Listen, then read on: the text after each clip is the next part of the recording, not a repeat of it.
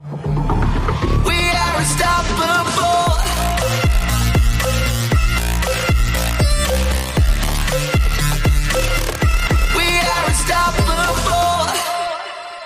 ist mein Predigtitel. Wie werde ich vom Heiligen Geist erfüllt? Fragezeichen, Teil 1. Ja? Teil 1. Oder Teil 2 oder wie auch immer man es sagen will.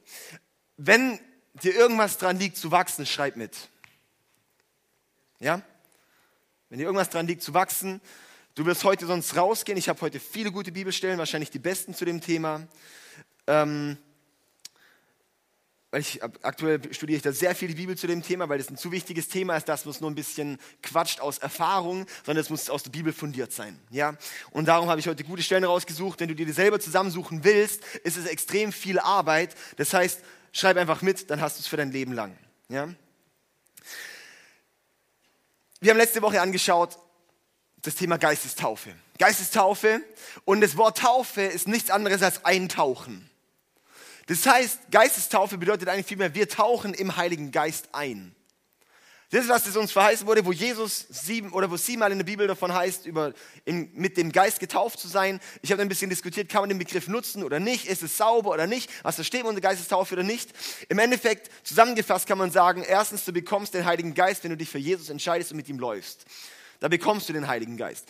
Zweitens, die Geistestaufe ist das erstmalige Eintauchen. Ja, wenn man in etwas eintaucht und tiefer taucht, muss man, wenn ich tauchen gehe, muss ich ja als allererstes mal ins Wasser springen.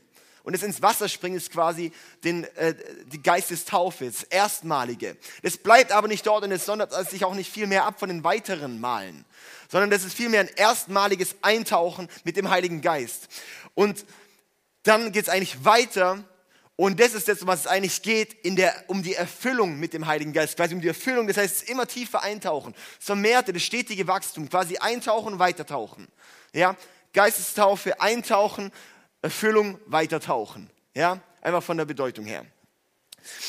Und heute geht es eben darum, wie werde ich vom Geist erfüllt. Die Sache ist einfach, wir haben hier in dieser Kirche und wir haben heute viele Leute hier sitzen, viele verschiedene, mit verschiedenem Hintergrund. Und es gibt äh, so sechs verschiedene Kategorien. Die erste Kategorie ist die, ähm, quasi die, oder auch wenn ich heute so über Geistestaufe rede oder Erfüllung mit dem Heiligen Geist, das soll heute ein bisschen als Synonym sein. Also quasi dasselbe ein bisschen. Ja, wenn ich mal das nutze oder das nutze, versteht es einfach richtig. Das heißt einfach viel mehr erfüllt zu sein mit dem Heiligen Geist. Ich nutze mal Geistestaufe, mal erfüllt sein. Quasi, ihr wisst ja, tauchen und ob ich jetzt das erste Mal oder weiter tauche, ist ja eigentlich zweitrangig. Ja, okay. Also, das erste ist, die Leute, hier haben wir einige Leute, die sind mit dem Heiligen Geist erfüllt und wissen es auch.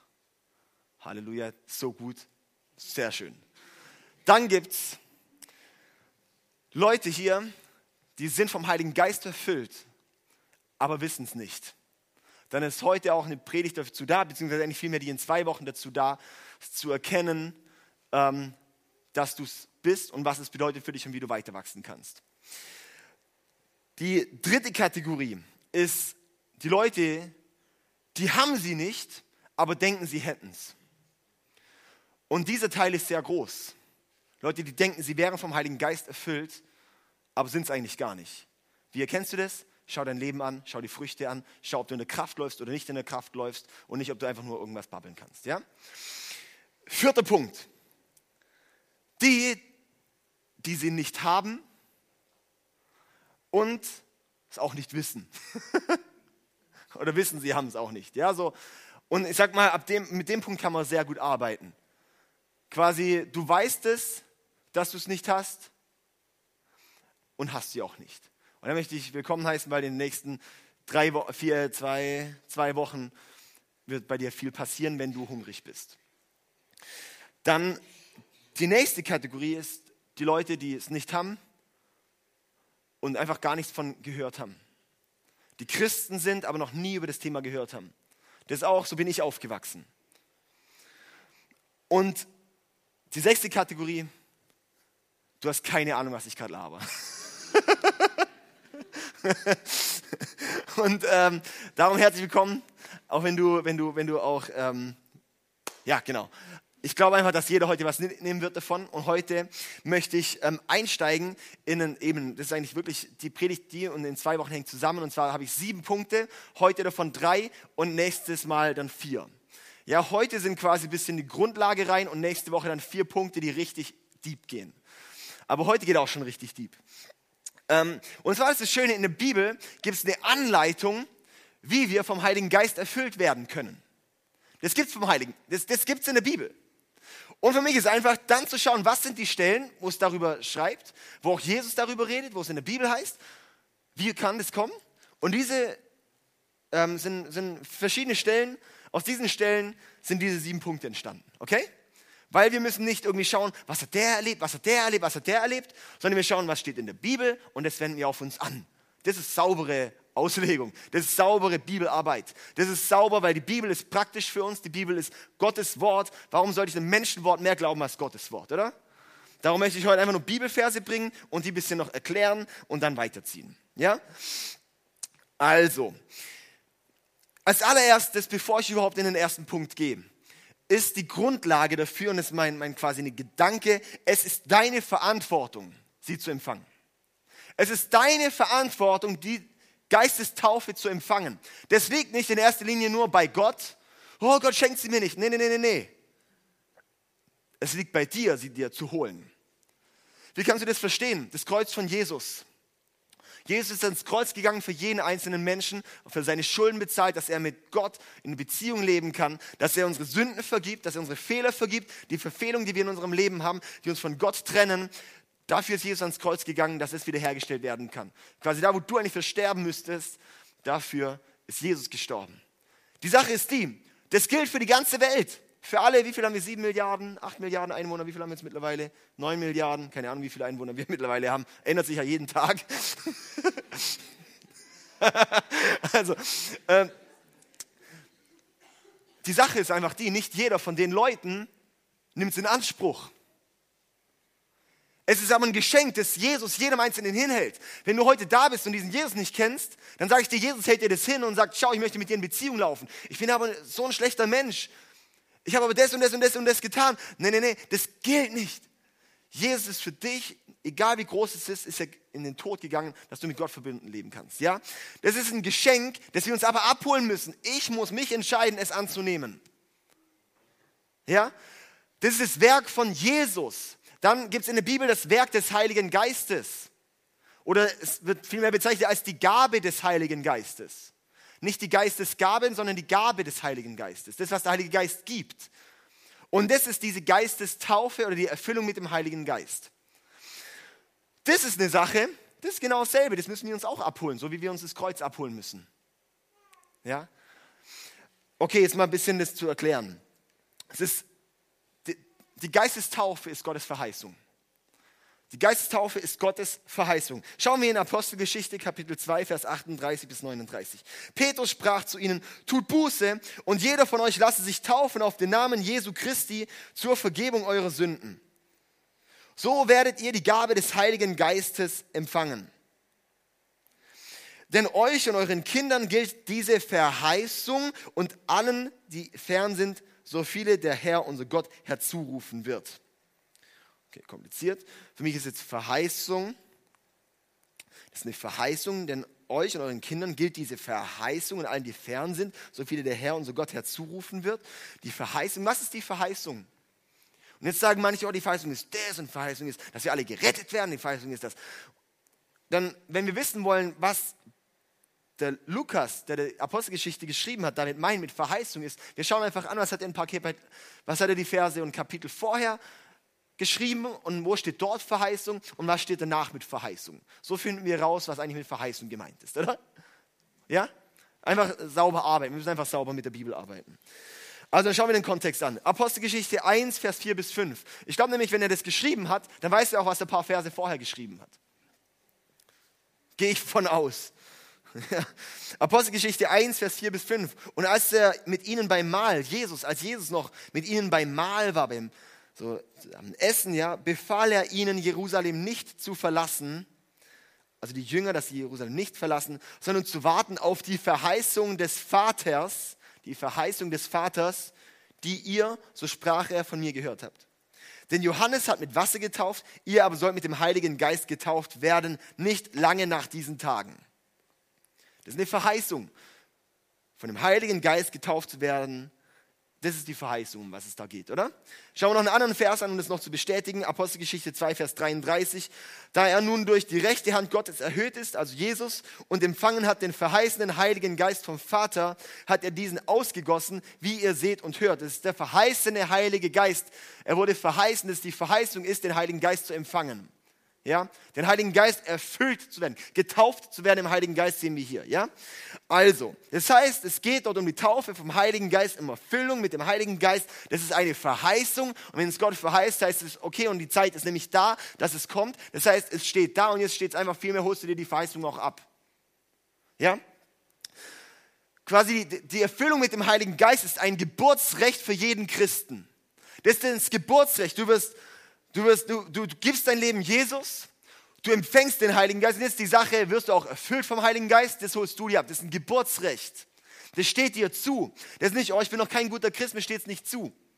Das ist nicht, ich, ich, ich, äh, es steht dir zu. Das ist ein Geburtsrecht. Ja?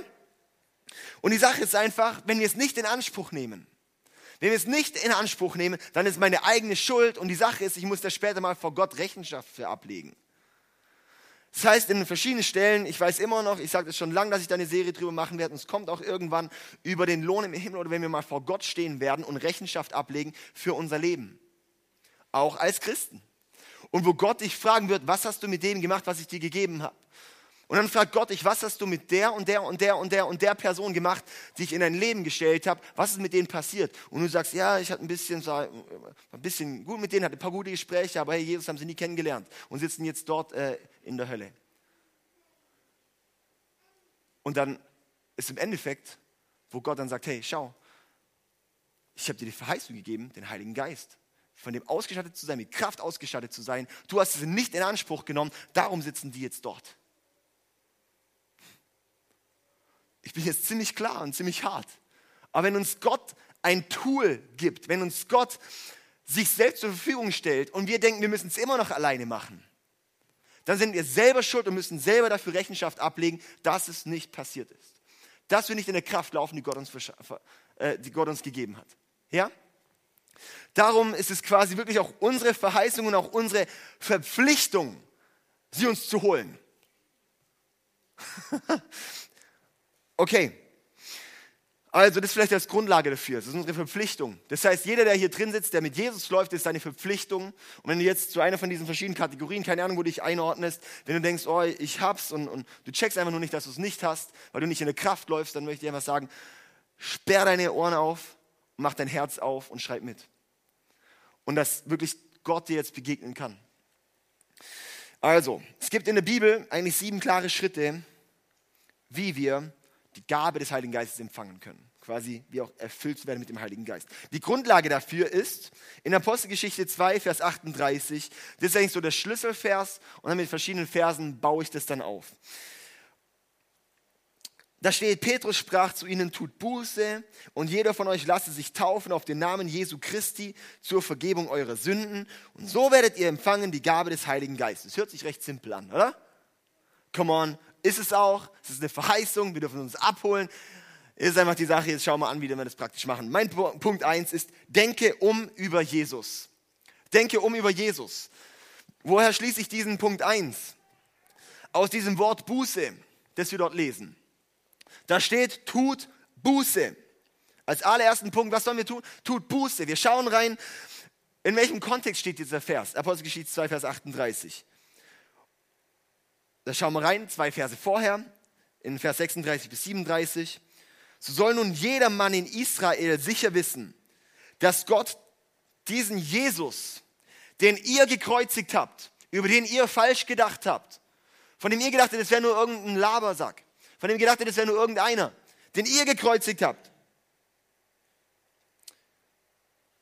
So soll jeder wissen, dass Gott diesen Jesus, den ihr gekreuzigt habt, zum Herrn und Christus gemacht hat.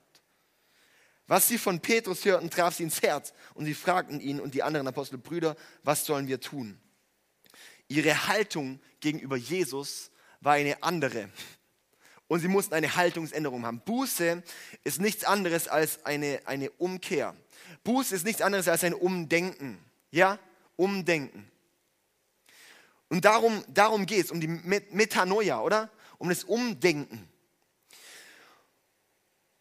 Das heißt, wir denken um dort, die mussten als allererstes umdenken über Jesus. Das ist nicht der Jesus, den ihr, den ihr gekreuzigt habt, sondern, oh my goodness, was haben wir gemacht? Wir haben ihn gekreuzigt, den Gott. Umdenken über Jesus. Und es braucht bei uns jedem Einzelnen, dass wir sagen, deine Haltung gegenüber Jesus muss sich ändern. Wenn du sagst, ich möchte den Heiligen Geist empfangen, muss sich deine Haltung gegenüber Jesus verändern. Dass er nicht irgendeiner ist, dass er nicht irgendwie eine... Wir müssen verstehen, wer er ist. Dass wir verstehen, Jesus ist unser Herr und Jesus ist auch unser Retter. Aber nicht nur unser Retter, ganz vielen Christen ist Jesus nur der Retter. Aber er ist auch unser Gott. Wir denken häufig, ich, so, so diesen wunderschönen Satz gehört so, wir denken ganz häufig an so ein Vampir-Christsein haben wir eigentlich. Wir wollen nur das Blut von Jesus, dass wir irgendwann in den Himmel kommen und sonst nichts von ihm. Dann bist du nicht auf dem Weg mit Jesus. Wenn du nur in den Himmel kommen willst, dann kommst du nicht in den Himmel, Mann. Weil wir verstehen nicht, dass es nicht Jesus in erster Linie geht darum, dass wir nur in den Himmel kommen. Es geht darum, dass Gottes Königreich gebaut wird. Das ist die Botschaft vom ganzen Evangelium, von der ganzen Bibel, ist, Gottes Königreich soll gebaut werden. Wo? Wie im Himmel, so auf Erden. Wenn wir denken, oh, ich will es aber nur im Himmel haben und nicht auf dieser Erde, hast du nicht verstanden, wofür Jesus kam. Jesus kam, dass das möglich gemacht wird, dass der Himmel wieder in uns kommt. Und wenn hier keine Änderung passiert, dann stimmt irgendwas nicht, dann hast du Jesus nicht verstanden. Und darum braucht es bei uns den ersten Schritt. Denke um über Jesus. Und vielleicht als allererstes, vielleicht bist du heute da als nullgläubig, einfach hergeschleift in die Kirche. Ersten Punkt für dich dann, nimm Jesus an in deinem Leben. Denk um, dass er nur irgendein guter Mensch war. Es war eine reale Person tatsächlich, ja. Ihn gibt's wissenschaftlich, gar keine Frage, ja. Jesus gab's und er war nicht nur ein guter Mensch, er war nicht nur irgendein toller religiöser Führer, er war Gott. Und dieser Gott ist für dich in den Tod gegangen, dass du gerettet sein kannst und mit Gott leben kannst und hier einen Unterschied machen kannst. Um auch Gottes Königreich aufzurichten. Dafür kam der Heilige Geist. Er sagt, okay, es muss ja meine Power auch kommen. Es muss meine Autorität kommen, die ich euch gebe, dass es aufgerichtet werden kann. Es gibt viele Christen, Namenschristen, die sagen, ja, ich, ich lebe mit Jesus. Ich bin gerettet, oder? So, warum? Ey, weil ich, weil ich in die Kirche gehe. Weil ich in der Bibel lese. Ja, in der Kirche geht das können, das ist so das klassische Freikirchending, so ein bisschen, oder die Freikirchen, die erheben sich dann gern mal so über die, die, die, die, die anderen so ein bisschen, so wir, wir gehen ja wenigstens in die Kirche. Wo ich sage, das ist kein Unterschied, ob du in die Kirche gehst oder nicht in die Kirche gehst, deine Beziehung muss lebendig sein. Ich gehe in die Kirche, ich lese in der Bibel. Soll ich dir was sagen? Ich kenne so viele Leute, die die Bibel lesen und tot sind. Ich habe mit Leuten studiert und kenne Leute und habe mit Leuten viel Zeit verbracht, die einen toten Glauben haben, die nicht mal an Jesus glauben, aber die Bibel besser kennen als jeder andere, der hier im Raum sitzt.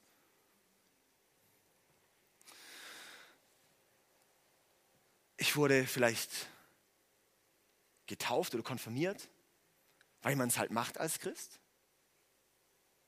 Sagen, nur weil du es machst, weil man es macht als Christ, hat dies nicht unbedingt direkt die Gültigkeit.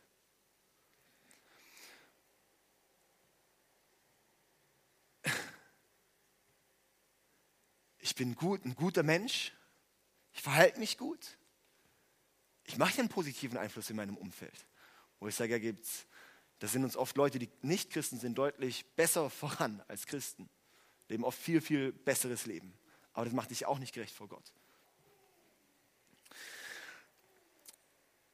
Wenn du eines dieser Sachen sagst, warum du, sagst du, die Bibel nimmt diesen Begriff einfach gerettet sein solltest, warum du mit, zu Gott kommen solltest, dann muss ich dich enttäuschen, du bist es nicht. Sondern wenn wir erkennen, dass es nicht darum geht, was ich tue, sondern was Jesus getan hat. Und wenn ich das aus tiefstem Herzen erkenne und verstehe und erkenne und verstehe, dass Jesus mein Herr und mein Retter ist und dass er auch mein Herr ist, dem ich mich unterordne und einordne. Das ist der Unterschied zwischen Religion und Beziehung. Religion hat drei Buchstaben und Beziehung hat fünf Buchstaben. Religion heißt tun, Beziehung heißt getan. Und das ist, wir brauchen die Beziehung mit Jesus. denke um über Jesus. Wir brauchen eine Beziehung mit Jesus, keine weitere Religion. Galater 3, Vers 2 steht, um es nochmal zu untermalen, sagt mir, habt ihr den Heiligen Geist etwa durch das Befolgen des Gesetzes empfangen? Natürlich nicht. Heilige Geist kam auf euch herab, nachdem ihr die Botschaft von Christus gehört und ihr geglaubt habt. Nicht durch Befolgen des Gesetzes, nicht durch ich tue, sondern durch den Glauben, nachdem ich die Botschaft von Christus gehört und geglaubt habe. Nachdem sie in mein Herz kam und lebendig wurde. Dann kam der Heilige Geist. Ja? Also, das heißt, denke um über Jesus bedeutet, voll auf das zu schauen, was Jesus für dich getan hat. Und Jesus sein Tod ist der einzige Grund für unsere Annahme bei Gott. Gehen wir weiter in den zweiten Punkt. Zweitens, trenne dich von dem, was dich von Gott trennt. Trenne dich von dem, was dich von Gott trennt. Wo nehme ich das her? Aus dem Wort Buße. Wir können aus dem Bibelvers sehr viel rausziehen. Aus dem Begriff Buße, weil Buße ist so viel tiefer als nur eins. Buße bedeutet nicht nur umzudenken über Jesus, sondern umzukehren von einem Lebensstil. Und das ist, trenne dich von dem, was dich von Gott trennt.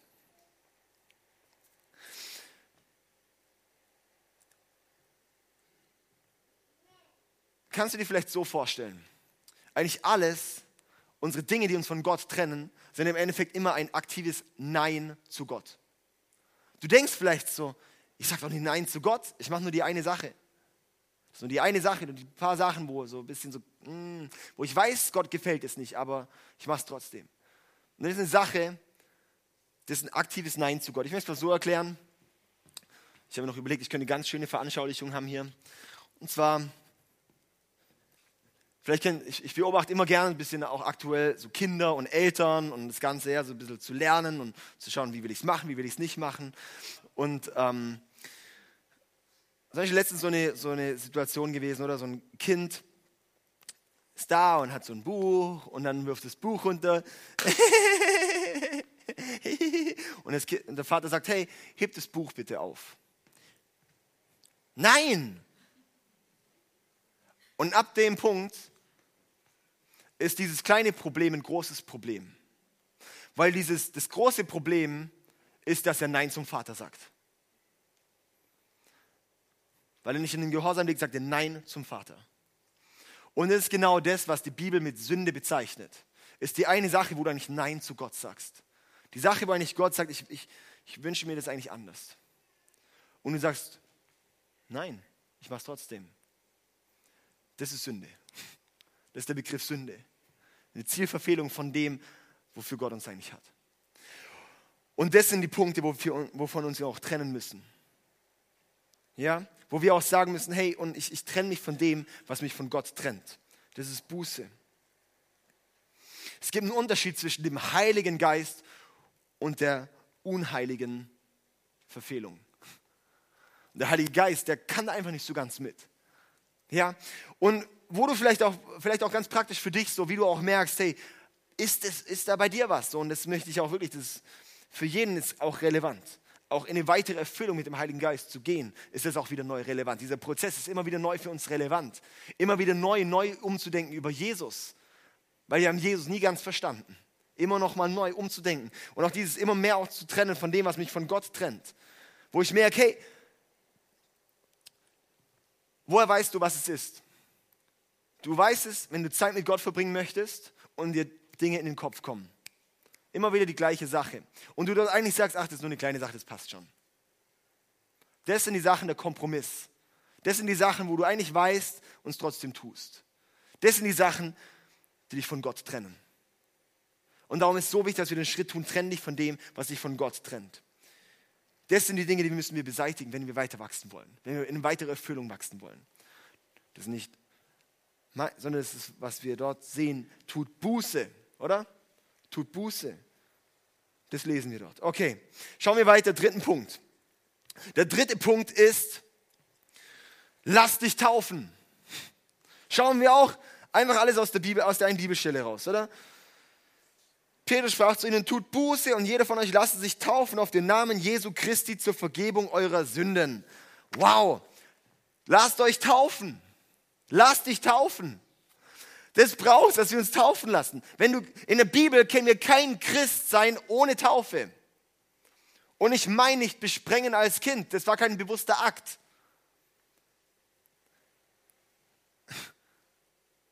Sondern ein lasst euch taufen zur Vergebung eurer Sünden. In der Bibel hat die Taufe eine viel tiefere Bedeutung, als wir manchmal denken. Es ist nicht nur ein Ritual. Das ist nicht nur einfach ein Symbol. Das ist was viel mehr drin. Das was die Bedeutung von der Taufe. Lesen wir mal in Römer 6, Vers 4. Denn durch die Taufe sind wir mit Christus gestorben und begraben. Und genauso wie Christus durch die herrliche Macht des Vaters von den Toten auferstanden ist, so können wir auch jetzt ein neues Leben führen. Durch die Taufe sind wir mit Christus gestorben und begraben und genauso wie Christus durch die herrliche Macht des Vaters von den Toten auferstanden ist, können wir jetzt ein neues Leben führen. Das ist die Bedeutung von der Taufe. Sagst du vielleicht nur ein Bibelvers? Sag nichts aus, dann schauen wir noch ein paar andere Bibelverse an. So noch Bibel, Bible Study, Freunde. Wunderbar. Kolosse 2, Vers 12. Kolosse 2, Vers 12. Habe ich nicht auf der Folie, die sind einfach, die kommen einfach. Ja? Die okay, also. Das ist jetzt einfach die Bibel, oder was wir da lesen. Das ist nicht, das ist einfach die, ich lese einfach mal ein bisschen Bibel vor. Denn als ihr getauft wurdet, wurdet ihr mit Christus begraben. Als ihr getauft wurdet, wurdet ihr mit Christus begraben. Und ihr wurdet mit ihm zu neuem Leben auferweckt, weil ihr auf die mächtige Kraft Gottes vertraut habt, der Christus von den Toten auferweckt hat. Wir wurden mit ihm zu neuem Leben auferweckt, weil wir auf die mächtige Kraft Gottes vertraut haben, die Christus von den Toten auferweckt hat. Ziemlich kraftvoller Vers, finde ich.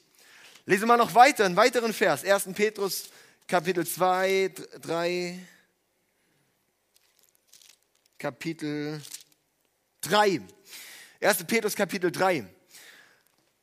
Da wird die Geschichte von der Arche Noah oder Arche Noah, sozusagen Noah soll die Arche bauen und äh, da kommen dann die ganzen Tiere rein und Noah und so seine Familie sind da dann drin als die einzigen Menschen, überleben. Dann kommt die Flut und alle Menschheit tot und sowas und dann heißt dort 1. Petrus Kapitel 3 Vers 21 und das ist ein Bild für die Taufe, die euch jetzt rettet. Die Taufe ist keine körperliche Reinigung, sondern die Bitte an Gott um ein reines Gewissen. Taufe ist keine körperliche Reinigung, sondern die Bitte um, an Gott um ein reines Gewissen. Dies ist möglich durch die Kraft der Auferstehung von Jesus Christus. Das ist schon mal ziemlich paar gute Verse aus dem Neuen Testament. Das sind die Verse, die am meisten von der Taufe erklären. Schauen wir mal noch einen anderen Vers an, Markus 16, 16. Ich will jetzt einfach kurz ein bisschen bisschen untermalen das Ganze, die Relevanz von dem Ganzen. Markus 16, 16. So. Wer glaubt und getauft wird, wird gerettet werden. Wer aber nicht glaubt, wird verurteilt werden. Krass, ne? Die Bibel. Das ist die Bibel. Das ist nicht Gemeindetradition irgendwoher, sondern eigentlich diese Bibelstellen zerstören plötzlich die ganze Kirchentradition und sagen plötzlich, was da passiert. Finde ich ziemlich krass. Die Taufe hat, hat Power. Aber die Taufe nur aus Taufe willen hat keine Power. Wenn es nur ein Ritual ist, hat es keine Kraft. Wenn wir die Taufe verstehen, was es bedeutet, dass ich dort mit Jesus sterbe, weil Jesus für mich gestorben ist, und wenn ich rauskomme, als neuer Mensch herauskomme, so wie Jesus auferstanden ist, dann hat die Taufe Kraft und dann hat die Taufe eine wirkliche Bedeutung. Wir müssen verstehen, dass Christsein bedeutet, dass die gute Nachricht, die Bibel wird ja die gute Nachricht genannt, oder? Und die gute Nachricht ist, geh und stirb. Mega die gute Nachricht.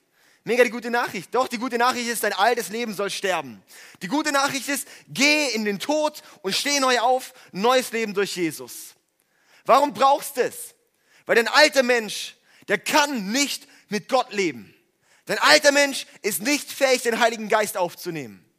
Dein neuer Mensch, der ist fähig, mit dem Heiligen Geist zu laufen. Der ist fähig, gefüllt zu werden. Der ist fähig, dass Jesus dich befähigt. Darum brauchen wir einen neuen Mensch. Ja, wir müssen quasi in was Neues reinkommen, dass, dass es Gott quasi wie eine neue Software drauf spielen kann. Und er sagt, und jetzt kann ich auch mit einer anderen Hardware arbeiten hier. Und das ist der Heilige Geist. Das, das brauchen wir, oder? Und das ist die Bedeutung von der Taufe. Darum ist es so wichtig, dass wir verstehen, warum, das, warum, warum die Taufe da so wichtig ist.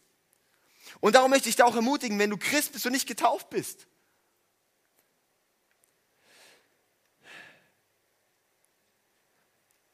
Dann lass dich taufen.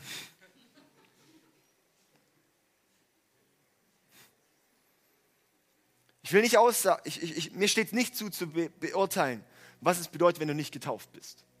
Das steht mir absolut nicht zu. Ich möchte nur diese, ich habe vier Bibelstellen vorgelesen, die für mich sehr eindrücklich sind. Weil die eine Taufe noch erklären. Was mir wichtig ist, bei dem Markus 16, 16 heißt es ja, wer glaubt und getauft wird, wird gerettet werden, wer aber nicht glaubt, wird verurteilt werden. Das steht nicht, wer aber nicht glaubt und nicht getauft ist, wird verurteilt werden. Das heißt, wenn du jetzt nicht getauft bist, heißt, ich weiß nicht, aus diesem Vers heraus heißt es nicht direkt so, dass du dadurch jetzt nicht gerettet wärst. Durch den Glauben ist der Glaube, der uns rettet, der Glaube, der uns zu Gott bringt, der Glaube, der uns in die Beziehung mit Gott bringt. Nur durch Jesus, nur durch Gnade, nicht durch den Akt der Taufe an für sich. Aber wir verstehen, was dort passiert. Ich sehe so, die Taufe ist vielmehr das, wir denken manchmal, das ist was, das ich für Gott tue. Die Taufe ist was, das Gott für mich tut. Das ist eine Erneuerung. Das ist eine Erneuerung von mir, wo ich plötzlich empfangsbereit werde für mehr. Wo ich plötzlich empfangsbereit werde für das, was Gott für mich hat. Das, wo ich, und im Endeffekt die Taufe ist Buße öffentlich machen. Die Taufe ist eigentlich das, was wir vorhin gelesen haben, die Buße öffentlich zu machen, wo ich öffentlich sage, ich denke um über Jesus, Punkt 1. Und Punkt 2, ich trenne mich von dem, was mich von Gott trennt. Das ist die Taufe. Und noch viel mehr, und jetzt bin ich ein neuer Mensch. Darum ist eigentlich für mich auch heute, darum schließe ich auch heute mit diesem dritten Punkt, weil die Taufe eigentlich sozusagen wie das, das, das, das, das Startpaket ist. Die Bedeutung von der Taufe, die Bedeutung hinter der Taufe, das alles, was da dazugehört, ist das Startpaket.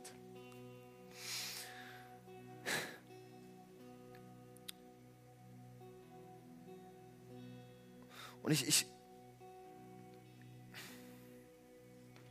für mich ist einfach so, hey, wenn es so klar in der Bibel steht,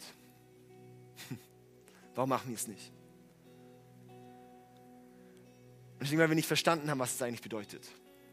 Wir denken ganz häufig auch beim Thema Taufe so, ach, ich muss erst ein besserer Christ sein. Wo ich sage, es gibt entweder, in der Bibel gibt es nie so, oh, du bist jetzt ein nicht guter Christ, sondern Paulus schreibt selbst, keine Ahnung, Galaterbrief, oder? Hier im Galaterbrief anfängt, ist immer so schön.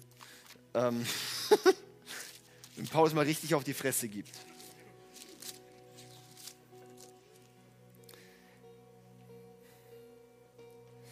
Äh, wo haben wir so schön?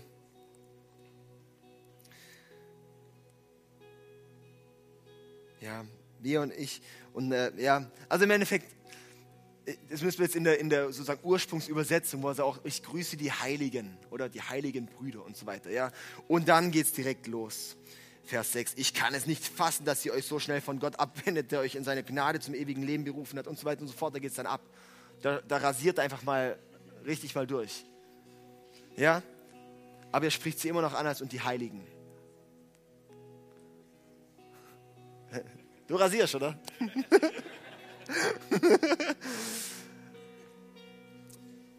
Wo ich sehe, hey, wir dürfen nicht sehen, die Taufe ist quasi der Einstieg. Wir denken manchmal, die Taufe ist so, wow, das ist dann so, wenn ich dann schon, wenn du mit Jesus lebst, wenn du sagst, du willst mit Jesus leben und bist nicht getauft, dann heißt es nicht, dass du mit Jesus leben willst. Wenn, du nicht, wenn, wir nicht bereit sind, uns taufen zu lassen, dann heißt es, ich bin nicht bereit, mein altes Leben abzugeben. Das heißt, du hast dein Leben Jesus gegeben. Versteht ihr, was ich meine? Das ist so, so viel mehr die Bedeutung. Wenn ich bereit bin, mein Leben Jesus zu geben,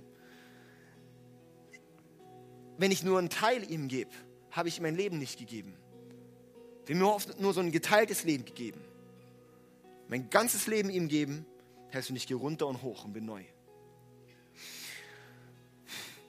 Und das ist die Grundlage. Das ist die Grundlage, dass es weitergeht. Das ist die Grundlage, ich möchte nochmal einmal schließen mit dem Apostelgeschichte 2, Vers 38. Petrus sprach zu ihnen, tut Buße. Und jeder von euch lasse sich taufen auf den Namen Jesu Christi zur Vergebung eurer Sünden. So werdet ihr empfangen die Gabe des Heiligen Geistes. Das ist ein Schritt dort rein. Und es gilt für jeden von uns. Ich möchte darum einladen, einfach da bereit zu werden, auch zu fragen, Gott, und was ist, was ist der Schritt, den du tun möchtest bei mir? Umzudenken über Jesus.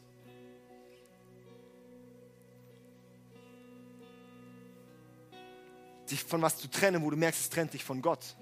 Wo du merkst, so, hey, keine Ahnung, diese und jene Sache, die war lang gar kein Problem und jetzt irgendwie sein neues Miss, irgendwie immer, wenn ich so Zeit mit Gott verbringe, kommt mir dieser Gedanke. Denke ich immer, ich sollte das aufhören. Ich sollte hier jetzt endlich mal vergeben. Ich sollte, zum Beispiel bei mir war es eine Sache, wo ich gemerkt habe, das ist echt speziell, vielleicht ist es auch ein bisschen persönlich, aber ich erzähle es jetzt einfach. Es war bei mir so eine Sache, wo, wo, wo mich ähm, länger ein bisschen bewegt hat. Und zwar war ich einmal in der Gebetszeit und hat Gott mir auch aufs Herz gelegt, irgendwie auch so, so einen bestimmten Betrag wohin zu spenden. Und, und es war ein großer Betrag, wo ich dachte, ich habe einen riesen Respekt davor. Und darum habe ich es nicht gemacht. Und dann hat irgendwie jedes Mal, wenn ich mir eine Zeit mit Gott verbracht habe, kam es mir immer wieder. Und immer wieder so die Sachen. Ich so, hey Gott, was hat das jetzt damit zu tun? Ich will, Gott bringt mich auf ein neues Level. Und dann so, komm wieder das. Und ich so, hä? Obwohl es war nicht in diese Kirche zu spenden, sondern woanders hin. Ähm, und dann, wo ich gemerkt habe, und jetzt habe ich den Schritt getan, dann habe ich es irgendwann, ich es irgendwann getan, einfach zack, jetzt mache ich es. Und dann habe ich mich so befreit gefühlt und dann ist plötzlich was Neues geflossen und wo Gott mich auf ein neues Level gebracht, wo Gott was Neues gebracht hat. Es war leider schon mehrmals so. Die Sache ist, wenn ich, wir müssen einfach lernen, das anzugehen, die Punkte anzugehen. Vielleicht, und das Ding ist auch so, wenn wir immer im Wachstum sind mit Gott, dann heißt es auch, okay, am, am, am Anfang, vielleicht an dem Punkt, ist dir noch, noch gar nicht so, ist noch gar nicht so, so der Schritt, des, wo, wo, es, wo es noch gar nicht so die Sache ist, die so immens ist, aber wenn du, wenn du weiter wächst, dann merkst du an diesem Punkt, da kannst du die Last nicht mehr mitschleppen. Das ist wie so, so, so, je weiter du einen Berg hochläufst, am Anfang kannst du noch einen riesen schweren Rucksack haben, am Ende hast du einfach keinen Bock mehr, die ganze Last mitzulaufen. Du musst einfach währenddessen was wegfuttern, wegtrinken und so weiter und so fort, mal wieder aufs Klo gehen, dass du nicht das ganze Gewicht hast, oder? Und das ist im Endeffekt genau die Bedeutung, oder so, dass wir auch je weiter hoch wir gehen, je mehr wir Richtung oben gehen, umso mehr müssen wir einfach anfangen, noch Dinge abzugeben. Vielleicht am Anfang jucken die uns noch gar nicht. Aber die kommen mit der Zeit und die müssen wir dann einfach mit der Zeit immer mehr abgeben. Kommt das an? Okay, komm mal, lass uns aufstehen, ich möchte beten. Und dann in zwei Wochen gehen wir in die nächsten, nächsten vier Punkte. Hier.